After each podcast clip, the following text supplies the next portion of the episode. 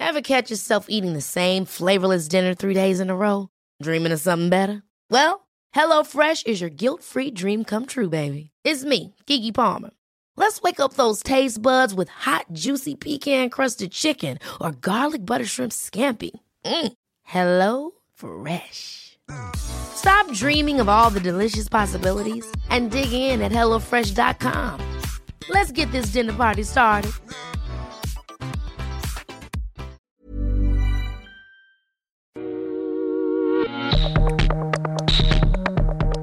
Amigos, ¿ya tienen planes para este fin de semana? Es quincena y se vale salir de casa.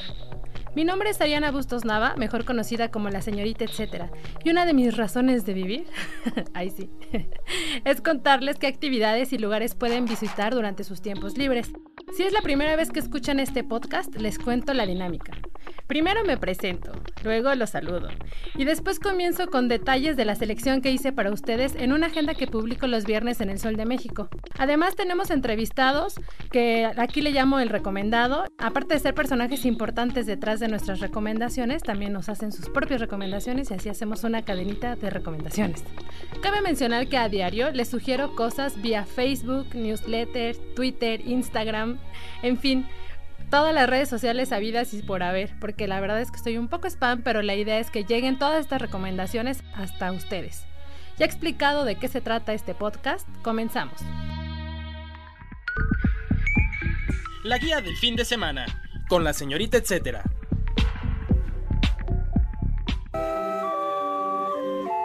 Hace poco me escribió a la fanpage de la señorita etcétera Oscar Rodríguez. Él es presidente y fundador de Chachareros de México AC. Y también es comerciante de La Lagunilla, uno de los mercados de pulgas más famosos y tradicionales de la Ciudad de México. No sé si lo conozcan los que me están escuchando, pero para que se den una idea de la antigüedad que tiene, este comenzó a, construirse, lo comenzaron a construir por ahí de 1904. Entonces ya llovió. Bueno, lo que, lo que Oscar me contó es que desde hace varios meses él y otros 40 compañeros aproximadamente comenzaron con un evento itinerante de antigüedades, que es lo que más se vende en el Tianguis, si es que lo han visitado. Así que si ustedes quieren conocerla, conocer esta versión itinerante de la lagunilla para ver cómo se desarrolla fuera de esta zona de la ciudad, este fin de semana tienen una oportunidad con este evento que se llama Feria de Antigüedades y Cultura. Bueno, lo que encontrarán aquí son artículos antiguos, como bien les decía, pero eh, bueno, Oscar me, me enfatiza que súper bien cuidados y con precios accesibles. Nada, que, nada de lo que encontrarán en una galería, que por lo regular sí les suben pues, los precios considerablemente. Dentro de los productos que, que hallarán por allá habrá muebles de diseñador, lámparas, baúles, tapetes y otros objetos cotidianos. El evento se realiza desde el 28 de agosto y culmina el 1 de septiembre en Casa de la Cultura Tlalpan. Esta se ubica en Camino Santa Teresa sin número en el Parque Nacional Bosques del Pedregal. Les sugiero seguir la página de este grupo de, de, locatarios de la Lagunilla que se llama Feria de Antigüedades y Cultura, porque como platicaba con Oscar, este tipo de expos itinerantes las vienen haciendo ya hace varios meses, pero no tienen una sede fija, casi que nómada, entonces van cambiando y está bueno por ahí rastrearlos y ver dónde más encontrarlos además de la Lagunilla.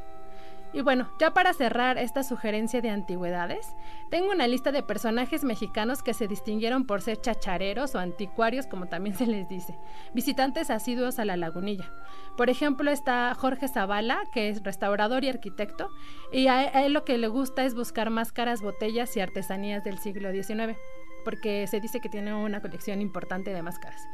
Hay por ahí alguna otra historia que dicen que María Félix también iba a la lagunilla. Y bueno, por último, Carlos Monsiváis, que no sé si ubican que, bueno, él dejó un legado muy importante por las colecciones que él tenía, que se llama el Museo del Estanquillo, que está ahí en el centro y es gratuito siempre. Esto él lo traía de nacimiento, porque de hecho su papá tenía un puesto de libros en la, en la lagunilla. ¿Qué les parece? Les recuerdo que el evento comenzó el 28 de agosto y culmina el 1 de septiembre. Pueden seguirlos en redes sociales, Feria de Antigüedades y Cultura. El horario para, este, para esta feria en especial va a ser de 10 de la mañana a 6 de la tarde. El recomendado. Para presentar a nuestra invitada esta semana, quiero contarles que está en curso la edición 17 del Festival Internacional de Cabaret una importante fiesta escénica que hace uso del humor para hablar de temas políticos, sociales y culturales, apuestas que contemplan a toda la familia. Así es que nuestra recomendada Ana Laura Ramírez, coordinadora de comunicación de, este festival, nos contará más detalles de lo que vamos a ver acá. Oye, ¿podrías comenzar platicando en qué consiste el género teatral cabaret? Pues es un género muy mexicano que tiene sus antecedentes en el teatro de carpa y en el teatro de revista de aquellas décadas en las que habían muchísimos artistas que tenían algo que decir respecto a diferentes temas sociales, políticos, a los gobiernos, a las maneras de vivir en sociedad y demás, pero todo lo hacían desde el arte con humor, con risa, con diversión para la gente. Y actualmente el género cabaret eh, como tal es un género emergente, urgente, de denuncia, donde por medio del humor incluyente, no discriminatorio, no homófobo, pues se hace una indicación o una denuncia acerca de un tema en particular. Particularmente los artistas ahora tienen muchísimo que decir acerca de su estar en sociedad, eh, la coyuntura que vive el país, su manera de identificarse ante el mundo tal cual. Entonces el cabaret es el mejor escenario para hacerlo. Eh, sabemos que el Festival Internacional de Cabaret se realiza ya desde hace más de 10 años, ¿no? Esta es su edición 17. Así es, llevamos en las Reinas Chulas Cabaret y Derechos Humanos AC apoyando todo el movimiento cabaretero, tanto nacional como internacional, y esta es la, la edición 17 ya después de tantos, tantos años ya aprendimos un poquito más y entonces seguimos invitando a, a todos los artistas a que se unan a nuestra fiesta. Oye, ¿y puedes contarnos un poquito esto para, para tener el, el, mapa histórico de cómo se ha ido transformando este festival? Pues mira, el festival empezó siendo realmente un encuentro que se llamaba Encuentro de Jóvenes Cabareteros, donde nada más había una sede que es Teatro Bar el Vicio, que actualmente es nuestra sede principal y que es administrado por las Reinas Chulas. Y ahí venían algunos artistas jóvenes que recién empezaban armar un poco más esta gama de artistas cabareteros y presentaban sus shows durante, durante varios días aquí en, la Ciudad de México. Al cabo de, tres encuentros se invitó a una compañía de Alemania que se llama Cora Frost y decidieron las reinas hacerlo un festival como tal, ¿no? Saber saber que iba a haber la posibilidad de invitar a más artistas y de crecerlo. Y con eso, conforme fueron pasando los años, se fueron aumentando más sedes, se fue aumentando un poco el apoyo de instituciones como la Secretaría de Cultura del entonces Distrito Federal, ahora Ciudad de México, y de otras instituciones como el Centro Cultural de España u otros espacios que nos han estado apoyando ¿no? durante todos estos años. Y así, en esta edición número 17, podemos llegar a 18 sedes, que son bastantes, reafirmando no solo el llevar el teatro cabaret o la crítica o la farsa a público asiduo al teatro, sino que también eh, reafirmamos nuestro compromiso social y prestamos diferentes funciones en centros de reclusión de la Ciudad de México. También vamos a casas a hogar, vamos a refugios de mujeres que viven violencia y tratamos de llegar a espacios gratuitos en zonas eh, no comúnmente teatrales, llamémosle, ¿no? Como son Azcapotzalco, Aragón, eh, Milpa Alta, Tláhuac, que son, son espacios que no, no andan con una infraestructura de teatros grandes. Entonces, en estos 17 años, lo que hemos logrado es eso, tratado de llevar el, teatro cabaret a más lugares de, la Ciudad de México y también hemos tenido la fortuna de que artistas de otros países se interesan por el género, ¿no? Si bien tenemos como raíces comunes en toda Latinoamérica de, este tipo de arte, de, de, estos géneros y de estas formas de hacer contenidos, ha habido una buena repercusión con artistas, por ejemplo, de Argentina, de Chile, de España, quienes han decidido crear sus propios festivales de cabaret, ¿no?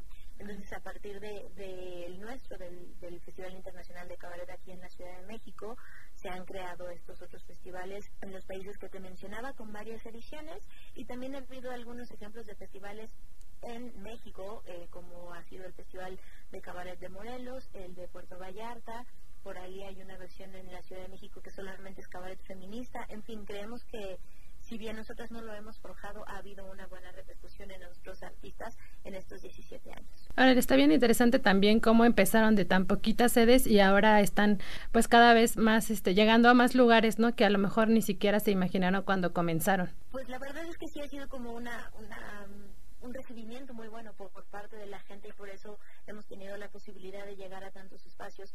Y además son personas que saben que el cabaret tiene una resonancia importante con la gente, es decir, se vuelve muy empático esta onda de que no hay cuarta pared y el público es casi casi un personaje más, resulta muy atractivo para, para los espacios.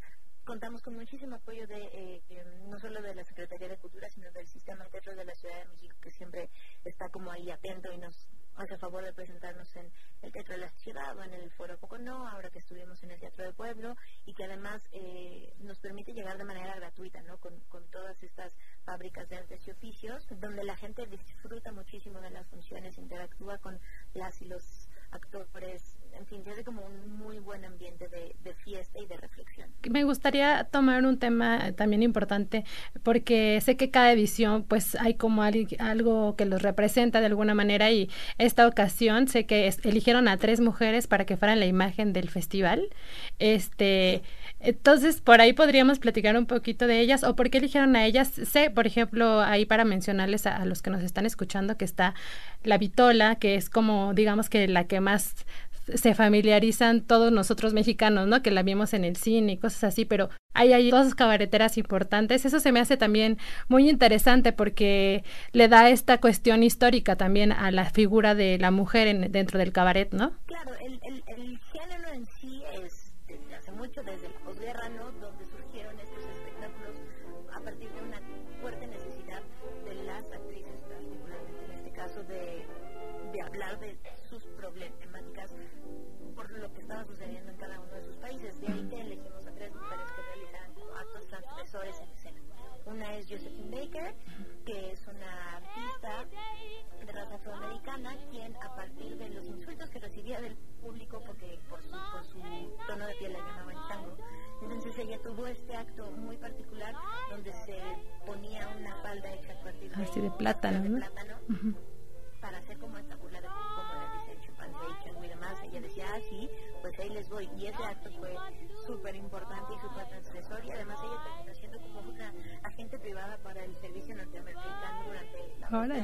¿no? Entonces e, ella, ella mezclaba muy bien toda esta acción política con lo que se, lo que se marcaba en, en sus actos, en su escena.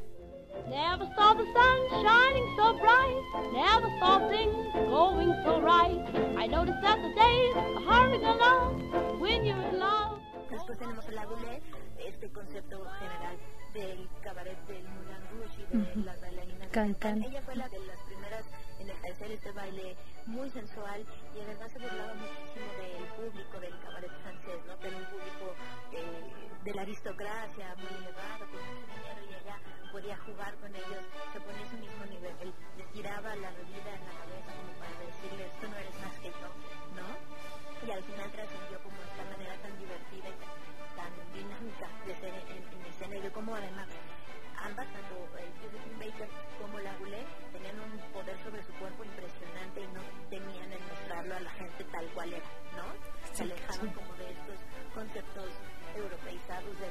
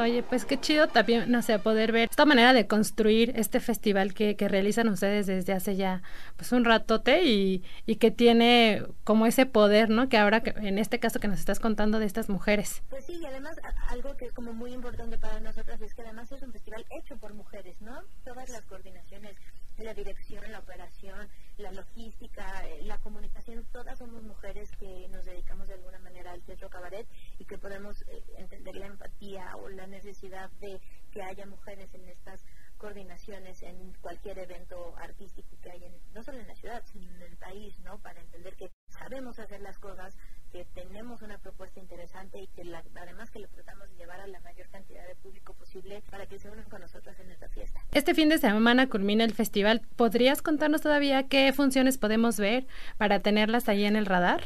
Claro, pues mira, así de las funciones como más importantes tenemos la función de clausura con una compañía de performance y humor que se llama El Ciego Encantado, que viene desde La Habana, Cuba, que nos van a presentar un espectáculo que se llama One Melón, Tu Melón, donde ellas nos hablan de qué se siente ser cubana y qué es la experiencia de vivir rodeada de tanto turista, ¿no? De cómo, se perciben ellas a través de, del turismo en, en la isla.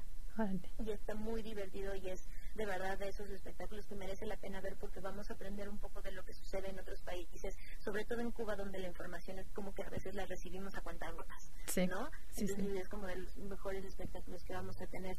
Luego también algo muy importante del festival es que vienen compañías de otros estados de la República y que muy difícilmente vamos a poder a poder ver. Entonces vienen eh, particularmente dos compañías, una de Veracruz que se llama Revolver Cabaret y otra de Morelos que se llama La Guayaba y La Ayuda y van a estar presentándose en el Foro a poco no y sus espectáculos son de los más divertidos que yo he visto. Además cuestan 174 pesos que me parece súper barato bastante accesible para, para los bolsillos de todos. Y luego es quincena ah, entonces hay que aprovechar. Exacto la pueden aprovechar. Y si de plano no se puede tenemos una amplia oferta de espectáculos gratuitos en los faros de, la Ciudad de México. En el faro de Escapotzalco se presenta una velada con la muerte y en el faro de Aragón tenemos El Buen Juez por su casa empieza, que son dos espectáculos de compañías emergentes de la Ciudad de México, cachetada con Juan de Blanco y Parafernalia Teatro, y que son estos espectáculos, como te decía, de entrada libre, es decir, la gente de, los alrededores de Escapotzalco de Aragón puede llegar perfecto sin problema de comprar boleto y gozar de dos espectáculos de alta calidad. Y por último, tenemos shows para niños y niñas, porque muchas veces queremos que el cabaret es solo para adultos. Y hay muchas compañías que, gracias a este humor que manejan y esta sensibilidad que tienen con niños y niñas, crean espectáculos muy divertidos. Y una compañía de Morelos, que se llama Pecas y Peques Cabaret, viene a la carpa, que es nuestra sede principal de Probar el Vicia, en las mañanas se convierte en la carpa, con un show que se llama Supermancito, el ratón de acero, para diversión de las y los cabaretines. Ay, qué chido está todo. Oye, y bueno, ya que se nos va a acabar el Festival Internacional de Cabaret, ¿ustedes están realizando actividades eh, lo que queda del año eh, con sus propias compañías? Pues mira, lo que pasa es que el festival es un proyecto de las Reinas Chulas Cabaret y Derechos Humanos, entonces en agosto terminan las actividades propiamente del festival, mm. pero nos movemos a otros proyectos que tienen literalmente el cabaret en las venas. Venimos este año, siempre tenemos un observatorio de publicidad sexista que se llama Las Publirívoras, que es eh, denuncia de publicidad machista, sexista, clasista, de esa que casi no existe en el país, ¿verdad? eh, donde las reinas chulas con su humor pues van a escuelas, a universidades y tenemos un observatorio en Facebook donde eh, pueden hacer la gente su denuncia. ¿Cómo se llama? Okay. ¿Cuál es el Facebook para checarlo ahí? Es Las Publivívoras. Ok, para seguir. Ahí lo pueden revisar y es una manera, digamos, de hacer esta denuncia, seguir con el humor que nos caracteriza, ¿no? Y además este año también por todo el tema que hemos estado trabajando últimamente o que se ha visto en la ciudad acerca de la violencia que viven las mujeres, estamos realizando una campaña que se llama Nosotras por Nosotras, donde asistimos a universidades también con un sketch de teatro cabaret de alguna de las artistas que se han presentado en, durante esta fiesta y hablamos eh, sobre qué es el acoso, qué es el abuso sexual, cómo denunciarlo, con la intención de pues, no solo visibilizar el tema y la información alrededor del mismo, sino de intentar disminuir esta pues epidemia, ¿no? Que está, está tan tan gente en, en nuestra ciudad. Y a partir de, enero del próximo año vuelve a salir la convocatoria para el festival número 18. Muy bien, pues ya para que se vayan apuntando ahí o se vayan preparando para asistir a, bueno, atender la convocatoria, ¿no? Así es, es una convocatoria abierta que se publica a finales de enero, principios de febrero en nuestra página festivaldecabaret.com. Muy bien, pues muchas gracias por contarnos en qué consiste este evento y ojalá la gente aproveche y se dé una vuelta a este fin para alcanzar a ver las funciones que tienen programadas en este festival. Muchas gracias a ustedes y cualquier duda eh, ya saben que está en nuestra página www.festivaldecabaret.com o en nuestras redes sociales Facebook, Twitter e Instagram como Festival Cabaret y a veces les podemos regalar algunas cortesías si están al pendiente de los posteos que hacemos. Buenísimo. Hace poco comenzaron las clases en todos los niveles en la Ciudad de México. Y la UNAM parece estar ya con un muy buen ritmo respecto a sus actividades culturales. Para muestra los dos eventos que les voy a sugerir este fin de semana. El primero se llama Impulso. Es un festival que destaca por su programación que está enfocada en artes escénicas y música. Para este fin de semana en especial les sugiero asistir a ver El Cimarrón, que es una autobiografía oral de Esteban Montejo, que Esteban Montejo era un esclavo afrocubano que escapó de la esclavitud en una plantación de azúcar. Entonces toda esta este, muestra escénica se, desarrolla con esta historia. Se presentará en la sala Miguel Covarrubias, eh, ahí en CEU, el sábado 31 de agosto a las 19 horas. Y lo interesante de, de justo que hace mucho esto Impulso es que hay una charla previa. Si llegan a las 6 pueden estar platicando sobre la historia que van a ver y ya después se quedan a la función que es a las 7. Esto va a ser el sábado, pero también el domingo, primero de septiembre, va a haber función y es hasta las 6. La charla previa es a las 5. Los boletos de casi todas las funciones de, este festival están no más de 200 pesos. Y ojo, si son estudiantes de la UNAM, si tienen su credencial de jubilados del ISTE o del IMSS o del INAPAM, pueden recibir un 50% de descuento. El impulso comenzó el 23 de agosto y culmina el 8 de septiembre. Sugiero revisar la programación completita en Cultura UNAM MX. El recomendado recomienda quiero aprovechar tu, pues, tu expertise para que nos recomiendes otras dos actividades relacionadas con el cabaret de, lo que resta del año, ya sea en la ciudad o en el país. Pues mira, una para las personas que viven en la Ciudad de México, la recomendación es que sigan todas las actividades que suceden en Teatro Bar El Vicio. Tenemos funciones casi de a domingo con eh, diferentes perspectivas de cabaret. La, compañía residente es obviamente Las Reinas Chulas. Tienes cada tres, cuatro meses estrenan un espectáculo distinto, siempre abordan algún tema social de una manera muy divertida.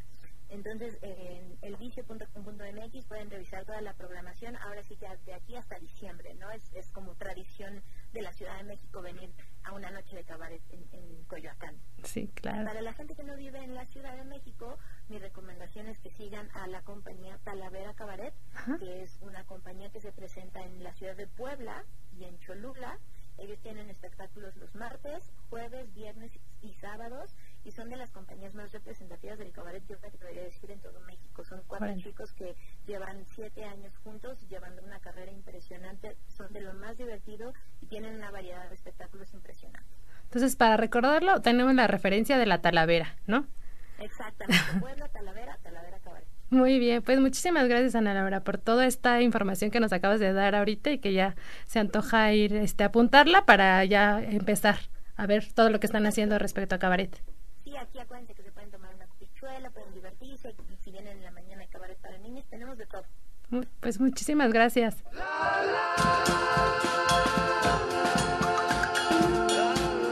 Y bueno, la segunda opción cultural también que se desarrolla en la UNAM, porque andan con todos los de la UNAM, Parece que las vacaciones les ayudaron a tener mucho más energía. Es la Feria Internacional del Libro de los Universitarios, también conocida como Filuni. Aquí además de publicaciones, la intención es acercar al lector, también al escritor o al investigador, para dialogar en torno a las letras y de lo que se está haciendo pues respecto a publicaciones. El programa contempla talleres, presentaciones de libros, proyecciones y conciertos, como el de la clausura que va a ser el primero de septiembre a cargo de Cumbia Nena, un dúo argentino, a propósito de que justo para esta feria del libro eh, invitaron a la Universidad de Buenos Aires a que pues ellos hicieran un intercambio también ahí cultural y pues de libros, ¿no? El Filunes se realiza desde el 27 de agosto y culmina el 1 de septiembre. Todo sucede en el Centro de Exposiciones y Congresos de la UNAM. Ahí para checar la programación, horarios y todos así detallitos, les sugiero entrar a la página que es www.filuni.unam.mx. Todas estas tipos de actividades las pueden también checar pues en mis redes sociales que les voy a estar ahí compartiendo o si quieren irse directo pueden checar ahí en arroba cultura.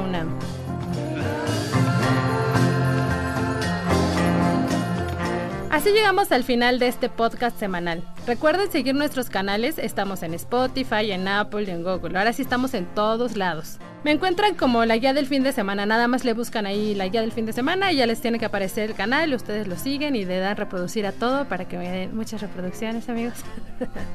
Prueben, miren, pueden probar cómo me escucho en Spotify, cómo me escucho en Apple, cómo me escucho en Google.